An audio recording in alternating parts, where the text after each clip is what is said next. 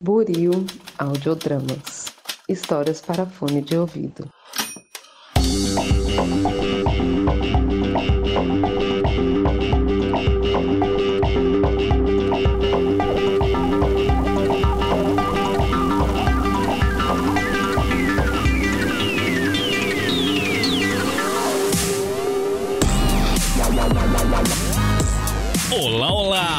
Você que acaba de sintonizar em mais um episódio aqui da Rádio Oslo. Seja mais uma vez muito bem-vindo. Eu sou o Thiago Fugo James e hoje irei apresentar mais um resumo, dessa vez para comentar a primeira temporada de Percy Jackson e os Olimpianos. Sim, rapaz, eu como bom fã de carteirinha dos livros de Percy Jackson, não poderia deixar de comentar essa série que, para variar, dividiu opiniões, né? Aquele caso típico de 8 ou 80, ou as pessoas amam ou odeiam, não existe meio termo. Qual será que foi o meu veredito? É o que a gente vai descobrir hoje.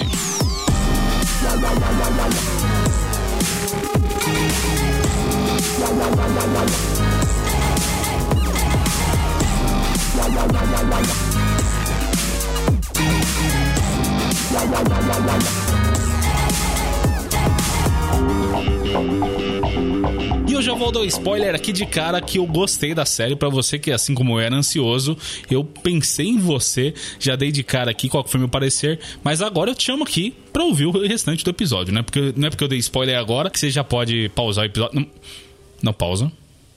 Calma.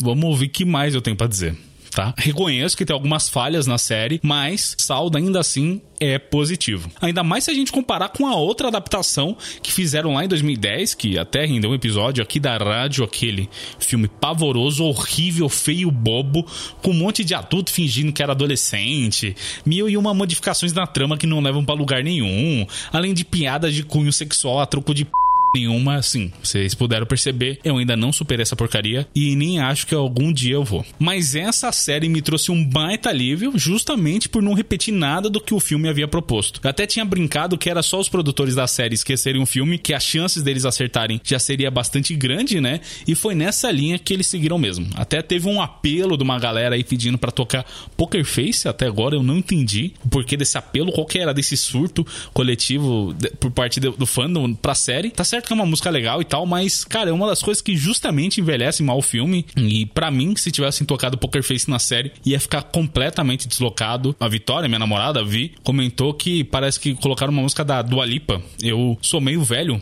Eu conheço a Dua Lipa, tá, gente? Eu conheço a Dua Lipa, mas eu sei duas músicas dela. Se tocou música da Dua Lipa, eu não sei. Se tocou, eu sei que eu gostei da trilha, né? Assim, nossa, que trilha marcante. Mas aparentemente é, atualizaram, né? Por assim dizer. É agora com Dua Lipa já que Dua Lipa é a Lady Gaga dessa geração. Se depois dessa comparação esdrúxula você ainda tá aqui, vamos seguir o barco então. Como vocês puderam perceber, eu tenho muitas coisas para falar, mas eu vou tentar me organizar aqui, como de praxe para variar, acho que eu vou começar pelo elenco. É, acho que é uma boa, até porque para mim o maior acerto dessa série é justamente o nosso protagonista, o nosso Percy Jackson, interpretado aqui pelo jovem Walker Scobell. Tiro mais certeiro não tem, sério.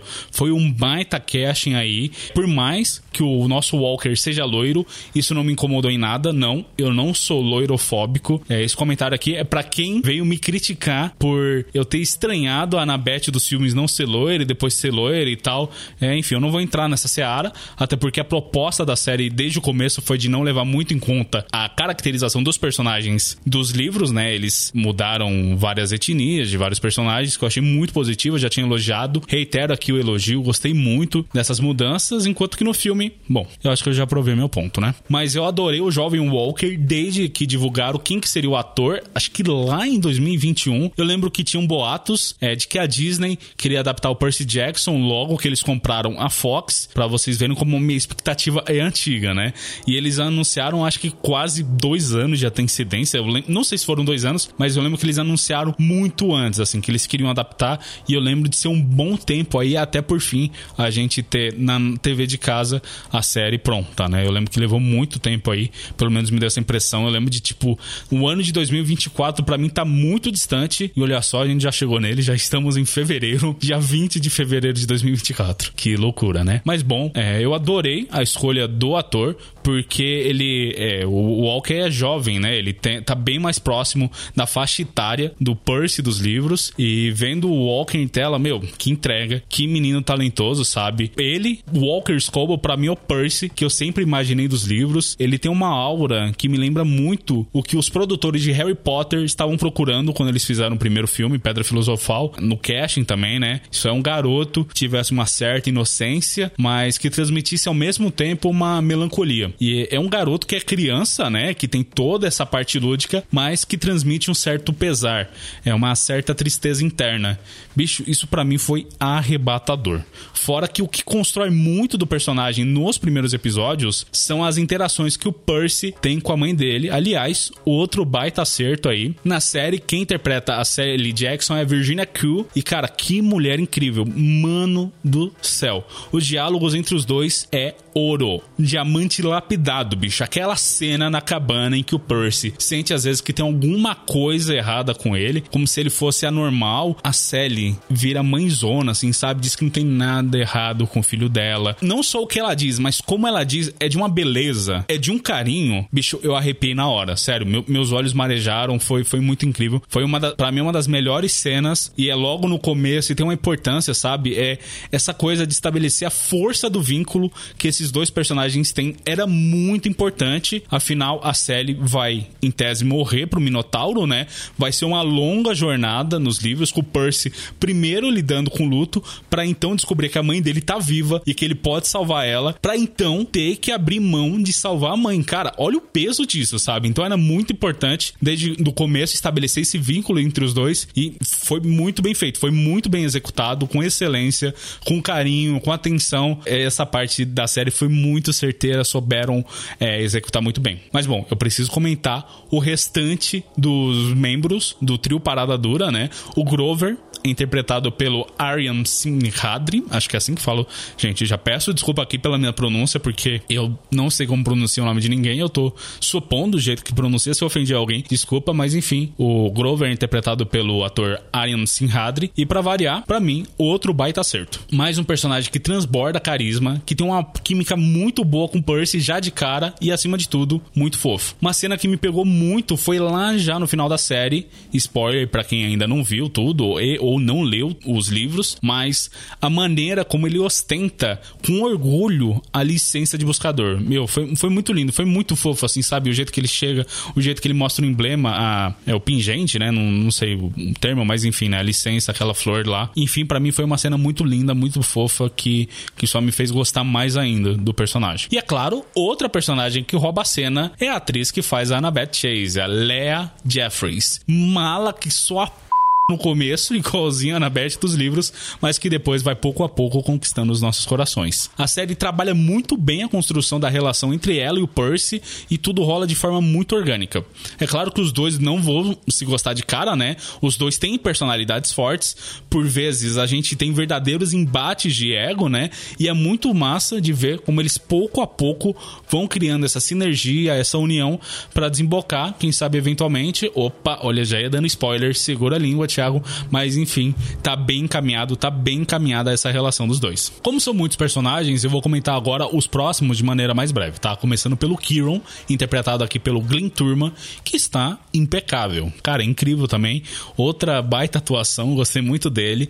É um personagem muito importante, afinal ele vai ser ele é o, literalmente o mentor de toda a galera, né? De todos os semideuses do acampamento. Então, assim, eu acho que ele passa muito bem esse ar de autoridade, de sabedoria, de um cara que é isso, é um treinador de heróis. Eu acho que ele entregou muito bem também. Quem mais? O cara que faz o Gabe Ugliano, o Tim Sharp. Cara, eu adorei ele. Simplesmente detestável. E mais do que isso, patético. Todas as cenas que ele aparecia, eu gargalhava, assim. Eu, eu chorava de dar risada. A Vi não entendia nada, né? A Vi, pra variar, assistiu comigo. Ela ficava, meu, mas que, que tanto você ri, sabe? Eu não sei. Eu só achava ele muito engraçado. Eu acho que casou muito bem. Outra ótima adaptação, acréscimo, não sei. Enfim, é porque o Gabe, ele é, ele é bem diferente, né? Todos os personagens aqui, vocês podem perceber que pros livros, eles estão bem diferentes. E o Gabe, o Gabe também, é, mas eu gostei. Eu, eu gostei de todos, né? Quando, bom, tem um personagem que eu não gostei, mas quando chegar nele eu comento. Agora, do elenco divino, claro que não podia fal faltar falar do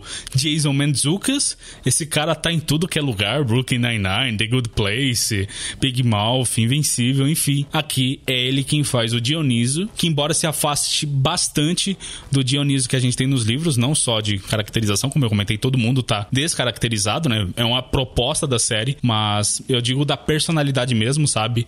É, para mim funcionou, eu gostei muito dessa linha mais cômica dele, sabe? É, eu, eu curti bastante. Um que eu não curti é, foi a caracterização do Hades, interpretado aqui pelo Jay Duplas. Confesso que eu não conhecia esse cara e eu não curti muitas mudanças que fizeram em específico pro Hades. Não sei, eu gosto mais do Hades é, dos livros, que é um cara amargurado e tal. Enfim, é outra levada. É, ainda assim, mesmo não gostando desse da série, eu prefiro mil vezes do do que o do, do filme. Sim, eu vou de vez em quando criticar o filme, porque no caso do filme colocaram um roqueiro nada a ver, tipo, sabe, não, aí já é demais. Na série ele só ficou, eu acho que só ficou aquém mesmo. Ainda mais se a gente comparar esse Hades com os outros dois dos três grandes, né? No caso, Poseidon e o Zeus, cara, não, não tem nem comparação, né? O Zeus foi interpretado pelo Lance Reddick, tem literalmente só uma cena com ele, mas para mim foi tudo, assim. O cara roubou a cena, né? Mesmo tendo tido só uma cena que ele aparece. para mim é uma das cenas mais marcantes da primeira temporada, sabe? É essa cena que vai ditar o que, que vai acontecer nas próximas temporadas. Lance Reddick tava impecável nessa cena, eu achei muito incrível. Os tons que ele dá pros Zeus, né? É um ótimo acréscimo pros Zeus que a gente tem dos livros. E uma pena, assim, dá até um aperto muito grande no coração saber que esse cara, infelizmente, faleceu. Com certeza vai fazer muita falta. E eu quero ver como que a série vai se desdobrar para encontrar alguém tão bom, tão talentoso quanto ele. Mas bom, quem faz o Poseidon é o Toby Stephens, acho que é assim que fala. E para mim ele também entregou muito do personagem. Eu adorei esse Poseidon, porque esse aqui tá bem, bem próximo do que a gente tem nos livros, né? Que é, pelo menos da personalidade, assim, né? Sempre enigmático. Cara, você nunca sabe realmente o que que tá passando com o Poseidon, sabe? Tem até a descrição que fala assim que ele é igual ao mar. Alguns dias calmo e sereno e outros tempestuoso e agitado. Incrível, incrível também. Gostei. Cara, eu vou, eu vou ficar me repetindo aqui, mas é verdade, gente. Eu, eu amei muito mesmo, assim, do elenco.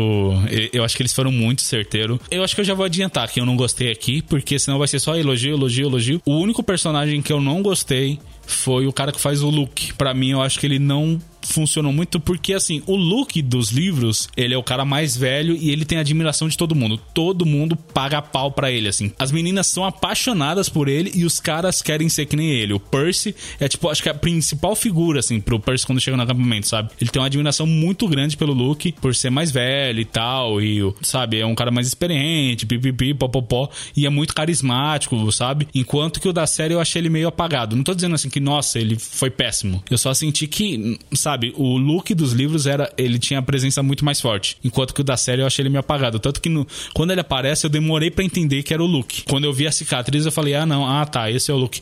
Porque para mim parecia um moleque aleatório do chalé de Hermes. É, mas mesmo assim, mesmo ele, aquela cena final, né, quando ele por fim trai o Percy, é muito legal a entrega que ele dá, o ódio que ele sente pelos deuses, né? Você sente muito mais claro assim. E é muito legal que na série ele não entende que ele é o traidor, ele só vai ter essa percepção quando o Percy diz para ele. Enquanto que nos livros ele meio que é bem claro, assim. O look dos livros ele é um pouquinho mais superficial nesse começo, sabe? Tipo, é só muito mal, assim. Enquanto que o da série não. Ele sente que tem um propósito e o propósito dele é o correto, sabe? Ele não tem essa demarcação do que é bom e mal. Ele só, enfim, a gente nos livros vai trabalhando essa figura dele. Até posteriormente, né? Depois tem um conto muito bom com ele que trabalha mais esse lado dele, de entender por que, que ele tomou as decisões que tomou. Voltando agora para os elogios, eu vou pedir agora para soar um gongo de um ringue, porque outra grata surpresa que eu tive nessa série foi a presença, sim, dele mesmo, Adam The Edge Copeland. Um lutador de luta livre muito famoso por sua passagem na WWF, que depois se tornou WWE, e que atualmente defende a AEW e que simplesmente interpreta o deus da guerra, o bom de guerra, o God of War, Ares. Cara, quando eu vi ele no trailer, eu quase dei um mortal para trás, porque foi, foi muito legal saber que ele tava nessa série, eu sabia que ele tava nessa jornada, assim como The Rock, assim como John Cena, de também é, apostar em, em atuações, né? Pegar filmes e séries e tal. Para mim, ele casou perfeitamente com o personagem. Eu acho que ele entregou muito, cumpriu muito bem o papel de Ares. Velho, massa, massa. É simplesmente uma das paradas assim que você pode falar massa, velho, que casa muito bem, sabe? Eu fico triste que eu não posso tocar aqui a trilha de entrada do Ed, do Adam Copeland, que ele usava quando ele tava na WWE, porque é uma música bem rock, bem rock farofa, assim, bem, bem metal mesmo, sabe? É uma música muito boa e eu queria fechar esse bloco com ela, mas infelizmente por conta de direitos autorais não vou poder. Só saiba quem ficou curioso que o nome da música é Metalingus, da banda Alder Bridge. Vai estar tá aí na descrição. É uma baita música. Amo.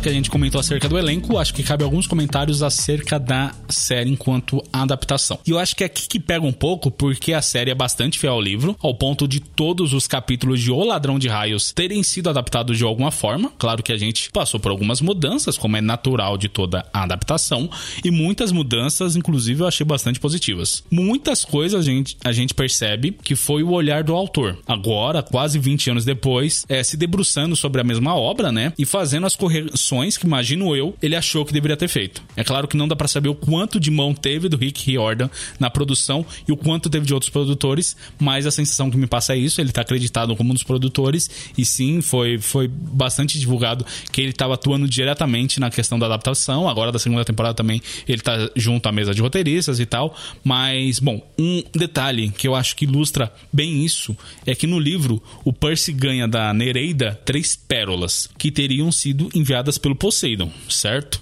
Só que se o Poseidon sabia que o Percy ia com a Annabeth e com o Grover até o submundo para resgatar a Sally, tinham que ter sido quatro pérolas. Um erro de logística, que é um pouco estranho, mas que na série eles corrigiram. Quem não leu os livros, no livro acontece isso. O Percy só tem três pérolas, no filme também.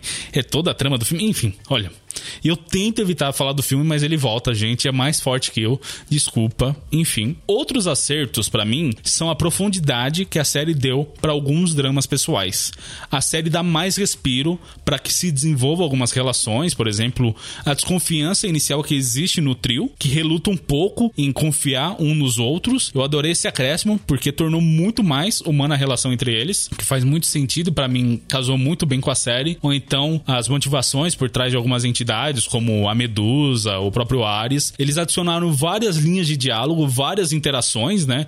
A Medusa, cara, a mudança da Medusa para mim foi muito legal, todo aquele arco, porque nos livros ela é tipo só uma mulher maluca que mora numa casa próximo de uma estrada, de uma rodovia lá, que vende hambúrguer e a casa dela é cheia de estátua e é, é tipo aquelas lojas de beira de estrada, sabe? Enquanto que na série não, é uma casa colonial, sabe? É uma casa bem bonita. E, nossa, isso é uma das coisas muito ridículas do livro, porque tem todos os sinais claros, né? Vários red flags das estátuas pelo, pelo jardim e tal, e eles não se ligam de quem que é até ser tarde demais, enquanto que na série ele já tem ciência desde o começo. Isso foi muito legal. E os diálogos entre o Grover e o Ares, cara, eu achei um acréscimo sensacional, assim, saber um pouco mais do Ares. O livro, eu gosto muito dele, mas eu sinto que às vezes ele é um pouco frenético demais. O Percy pula de uma confusão para outra. Às vezes parece que é, isso, é luta, luta, luta, tá ligado? De cabeça eu lembro aqui que o Ladrão de Raios é mais ou menos assim. Ele enfrenta a Fúria, aí ele enfrenta o Minotauro, aí ele enfrenta a Clarice, aí enfrenta a Clarice de novo, aí aparece de novo as Fúrias,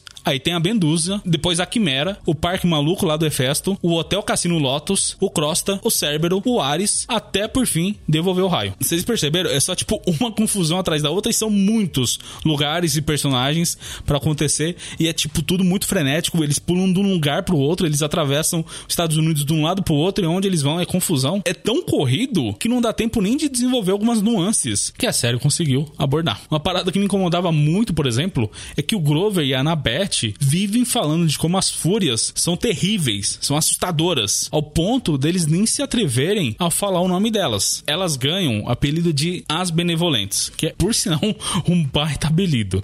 Só que em nenhum momento do livro elas fazem qualquer coisa que justifique esse medo todo, esse medo todo, esse apelido, sabe? Já na série, a série sim se centra bastante na figura da Alecto, que é a, a, a fúria que se disfarça de professora Dodds, e bicho, a Alecto da série dá medo. A atriz Megan Mullally entrega muito, cara. Eu achei muito incrível. Ela é bem vilãzona mesmo, assim. Ela é bem assustadora e faz sentido as crianças terem medo dela. Só que é aí que tá o meu ponto. Eu acho que o maior erro da série é justamente o ritmo e a duração dos episódios. Eu vi muita gente reclamando que os episódios eram muito curtos e eu tive a mesma sensação. Fora que essa coisa do ritmo, às vezes a série meio que fica sem rumo, sabe? No sentido que você não sabe muito bem qual é o tom que ela tá querendo dar para situações, para as coisas. Às vezes ela é muito lenta e às vezes é muito acelerada. As paradas parece que não tem o um impacto que deveriam ter. Não há urgência nas coisas urgentes. Então eu acho que esse é o melhor exemplo de que uma boa adaptação não necessariamente traz tudo que tem da obra original Tipo, não, não é só isso, sabe? Não tem só que trazer tudo que tem na obra. Claro que sim, precisa, que é bom, né? Que você traga pelo menos algumas coisas, que você repita alguns elementos do livro, mas faltou para a produção apresentar melhor isso. Claramente eles perderam a mão em algumas coisas, né, de não sei como os eventos deveriam acontecer, e não só isso, não só como, mas sim a maneira, de que maneira esses eventos deveriam acontecer. E isso afastou uma galera. Eu vi algumas pessoas falando que a série não era boa justamente por conta disso. Aliás, eu vi várias críticas, né, em relação a várias coisas. Mas de tudo que eu li, o que eu concordo mesmo, assim, de crítica, foi nessa questão do ritmo e da duração dos episódios. Porque, assim, eu vi gente falando que a série era infantil demais, que os efeitos especiais eram uma porcaria. Calma lá. Vou até respirar, vou até dar uma pausa aqui antes de responder. Inclusive, eu vou comentar uma coisa que eu lembrei agora que eu não pus na pauta. Assim, a única parada que me incomodou de fato nessa série. Mas não, não com relação a essas críticas aí de efeitos especiais e tom por assim dizer, da série, né? Eles tiveram o mesmo mal da última temporada de Game of Thrones, de ser tudo tão corrido, mas tão corrido, que às vezes não, o personagem só aparece no local e pronto. Véi, depois que o Percy derrota o Ares, ele só aparece no Monte Olimpo. Mas como que isso aconteceu? A série não fala. Numa, eles poderiam ter colocado uma linha assim: ah, pega um avião então, Percy. Porque ele literalmente, numa cena, ele tá na praia de Santa Mônica, na seguinte, ele tá em Manhattan. Ele tá no Empire State. Velho, ele levou acho que sete dias, acho que são sete dias nos livros, para ele ter feito essa viagem sabe? Faziam uma cena de CG dele no avião. Não precisava nem explicar, não precisava nem falar que ele não pode andar de avião porque Zeus odeia ele. Mas, gente, é literalmente assim: é um estalo e ele aparece, ele simplesmente aparece no hall do Empire State Building. Como? Eu fiquei louco da vida. A Vitória.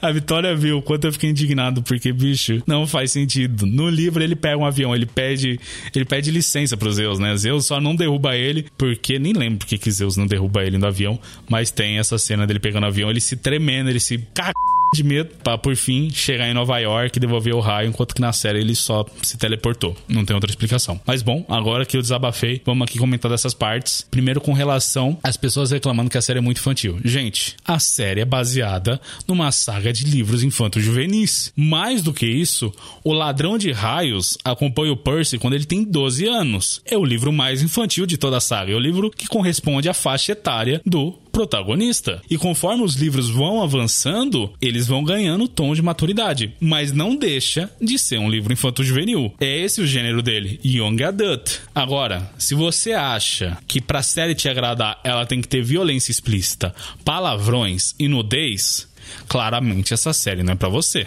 Segundo, bicho, como me incomoda sommelier de CGI. Puta pessoa para tudo que ela tá fazendo para ficar analisando frame a frame, pixel por pixel, a boneco de efeito visual. Claro que a gente tem exemplos de CGI pavorosos, né? Vi esse filme do The Flash e tal, mas na maioria das vezes é gente procurando pelo em ovo. O que eu vi de gente reclamando que a Leia do Rogue One tava parecendo um bonecão, gente, não, né? Não é, não é para tanto. Pelo menos para mim não me incomodou. Eu achei que a Leia Organa do filme Rogue One parecia a Leia Organa da saga Star Wars. Bicho, sério, é, eu perco a paciência com, com um negócio desses, assim. Para mim é chato. É, é, isso, é, não tem outra palavra. É chato. É chato pessoa que fica criticando, que fica procurando defeito em CGI. Fora que assim, é uma série de TV. Ela vai ter orçamento de TV. Então, claro que vão ter cenas mais escuras, às vezes uso de neblina para ocultar o personagem, porque são recursos para suavizar os efeitos, né? Não,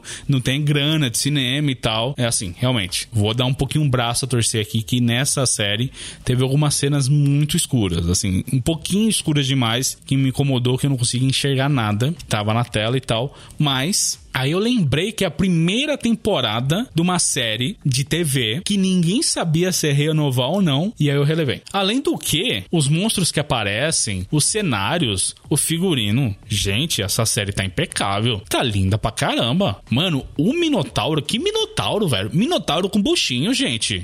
Pra carai. O Cérbero, a Quimera. Vocês estão de zoeira com a minha cara, tá muito bonito, tá muito não, bicho, para. Aquele, mano, o que que é aquele Olimpo? E o submundo? Cara, que submundo f... Nossa, no puta. Tô até vendo o editor reclamando comigo o tanto de palavrão que eu tô falando. Mas é isso, é o jeito que eu, que eu usei para me expressar aqui para mostrar que sim, eu gostei. Que a, a parte da produção, do design de produção tá muito. Tá muito bonito. Cara, as cenas do submundo são muito f o cérebro tá incrível, sabe? Aquelas locações que eles fizeram. Eu sei que é tudo CGI, gente, mas é o que eu tô vendo na tela. E o que eu tô vendo na tela eu tô achando bonito. O castelo do Hades tá muito f...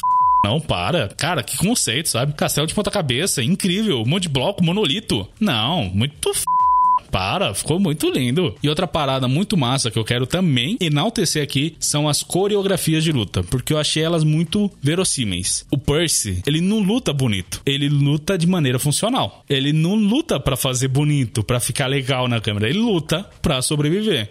Eu achei muito isso, assim, sabe? O treinamento dele com o Luke, essa parte foi legal, assim, de ver ele lutando e tal. E você vê que é um moleque desajeitado que tá aprendendo a lutar. Nos livros ele é um baita esgrima, que é muito louco, assim. Ele é um puta espadachim, sabe? Ele manja muito de luta. E na série você vê esse amadurecimento dele, sabe? A luta dele com Ares é muito nessa levada, assim, sabe? É meio desajeitado, meio desengonçado, mas de maneira funcional, sabe? para mim é muito legal essa cena de luta dele. A com o também foi muito incrível. Então, assim, eu queria elogiar a série série quanto a isso, nesse cuidado que eles tiveram, que para mim faz muito mais sentido, sabe? O jeito que o Percy luta, que o Ares luta, isso foi bastante bacana também. Mas agora eu lembrei de outra coisa que, se eu não falar, eu vou me arrepender muito. No caso, é a parte do parque, eu acho que o nome do parque ficou Waterland, não lembro o nome do parque, mas enfim, aquele parque aquático lá que é do Efesto e tal, que era pra ser armadilha, que eles precisam recuperar o escudo do Ares e tal. Então, eu lembro de estar tá com muita expectativa para essa cena, porque nos livros é muito f não sei porque eu falo no plural se é só um livro, né?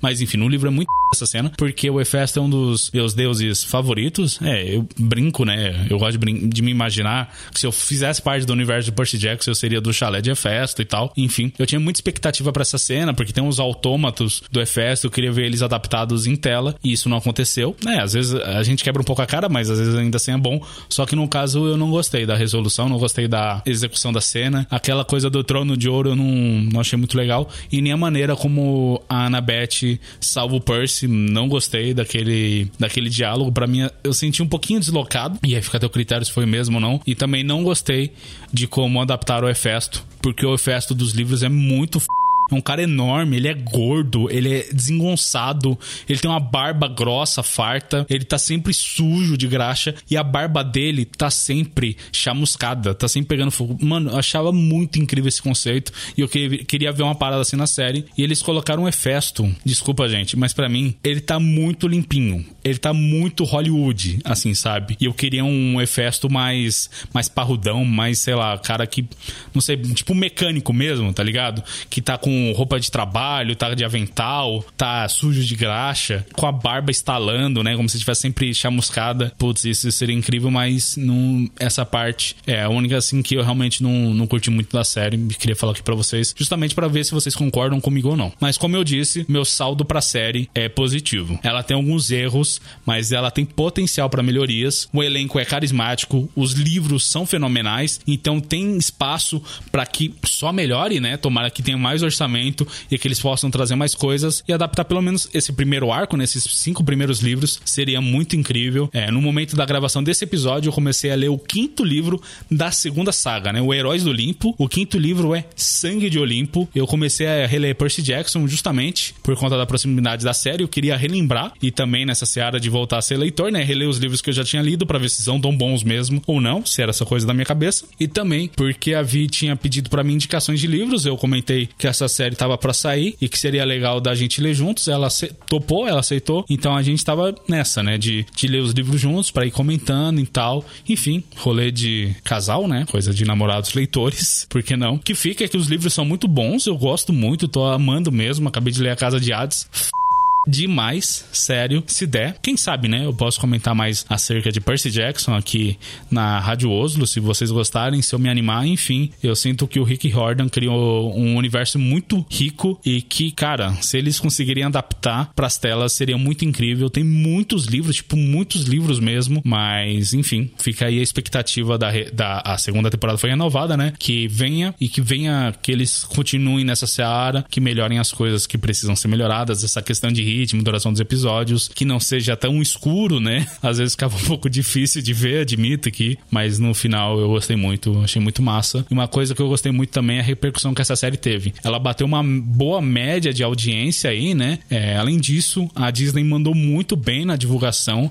Eles até fizeram aqui em São Paulo, é, lá na, na cidade de São Paulo, né? Que fica uma hora aqui de Oswaldo Lopes, é, no Parque Vila Lobos, eles fizeram uma exposição é, chamada Acampamento Meio Sangue, que é isso simula como se fosse um dos chalés do acampamento, junto com algumas atividades, né? Tinha atividade de captura bandeira, de tiro ao alvo, né? Você podia atirar com arco e flecha. Eu e a Via, a gente foi, tirou um monte de foto, mesmo num dia, cara, tava 40 graus, assim, e tava meio longe, né? A única coisa que me incomodou é que no próprio parque não tinha indicações, né? A gente meio que teve que andar o parque inteiro até achar a exposição, mas muito legal. Teve algumas experiências imersivas lá, foi, foi bastante bacana isso que eles fizeram e ajudou, né? A gente, a, a série foi lançando episódio a episódio. Então a gente tava muito no hype, né? Na expectativa do episódio da semana, que eu nem lembro qual semana que era que a gente foi. Mas enfim, foi muito legal ter essa experiência assim, né? Eu gosto muito quando a série ela sai da TV, é, ou então, né, só do streaming, só dos episódios, você consegue consumir ela em outros lugares, como foi com Watchmen, que tinha a Mikan e o Michel Aroca comentando a série e tal. Foi, enfim, é muito legal quando a série consegue expandir assim. E essa série teve muito disso, né? Teve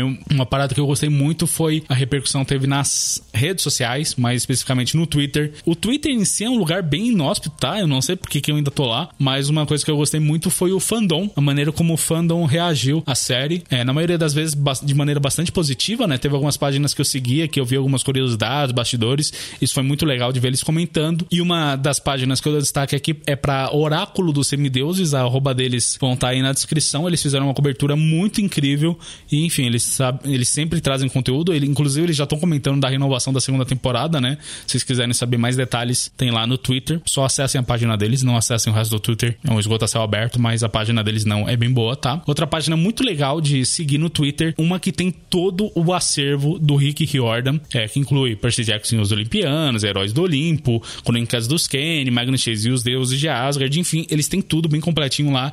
É a página Riordan Verso. É, se você quiser aí começar a ler Percy Jackson, ou então tem algum livro que tá faltando, você consegue lá com eles. E uma coisa, junto, né, com isso de estar tá por dentro das notícias e tal, e também ter acesso à biblioteca do Paulo Coelho, o Rick Jordan, é que o fandom fez um, movi um movimento muito legal, muito criativo, de começar a espalhar fake news no final da primeira temporada de Percy Jackson e os Olimpianos. Eles começaram a inventar um monte de história absurda, assim, de que, sei lá, a Annabeth era uma traidora, de que a Sally Jackson não era a mãe do Percy, de que o Cronos era o pai verdadeiro do Percy, sei lá, enfim, eles começaram a inventar um monte de coisa maluca, um monte de teoria bizarra, que era justamente para pegar essa galera que nunca leu, nunca consumiu, de, enfim, fazer esse fogo cruzado assim de informações que ninguém sabe o que é verdade, o que é mentira. E teve uma galera que caiu, não sei se caiu é a palavra, mas enfim, que se surpreendeu muito, que foi muito legal, né? Porque criou uma falsa expectativa e o resultado da série, tipo,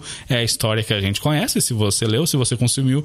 Então foi muito legal por conta disso. É, enfim, foi uma mentirada do bem, por assim dizer, sabe? Eu pelo menos achei muito legal o quanto que eles ficaram unidos, assim, porque você via várias pessoas corroborando uma com a outra essas falcatruas, essa mentirada toda e a galera de fora. Imagino que tenha se divertido, né? Pelo menos o pessoal que eu vi levou na brincadeira e tal, foi, foi um movimento bem legal. E assim, eu prefiro mil vezes que tenha esse tipo de brincadeira do que, não sei, pessoa que quer estragar sua experiência e dar spoiler, sabe? Que nem você que tá me ouvindo, Rainer, que quando eu tava vendo Game of Thrones falou para mim que o Ned morreu no episódio 9, sendo que eu ainda tava no episódio 3, seu canalha. Mas é isso, minha gente. Assim se encerra mais um episódio aqui da Rádio Oso. Eu espero que vocês tenham gostado. Se não gostou, fala para mim. Comenta comigo aí se você ficou interessado em ver a série, se também gostou. Enfim, qual foi seu saldo pra série. Ou se você, depois de ouvir esse episódio, ficou interessado de ver. E que saia a segunda temporada o quanto antes, que eu já tô louco para voltar para esse universo da série. É, nos livros eu ainda tô, mas já tá acabando. Eu tô no último livro. É bom que tá acabando, mas às vezes é triste porque também tá acabando. Mas enfim, aí agora que eu lembrei, tem mais uma saga depois dessa, então tem leitura pra caramba. Se der, eu trago aqui também pra Radioso para comentar mais coisas de Percy Jackson com vocês. E é isso. Eu fui Thiago, Vogo James, seu host de quase todas as horas, e você, o nosso ouvinte. Tchau, tchau. Yeah.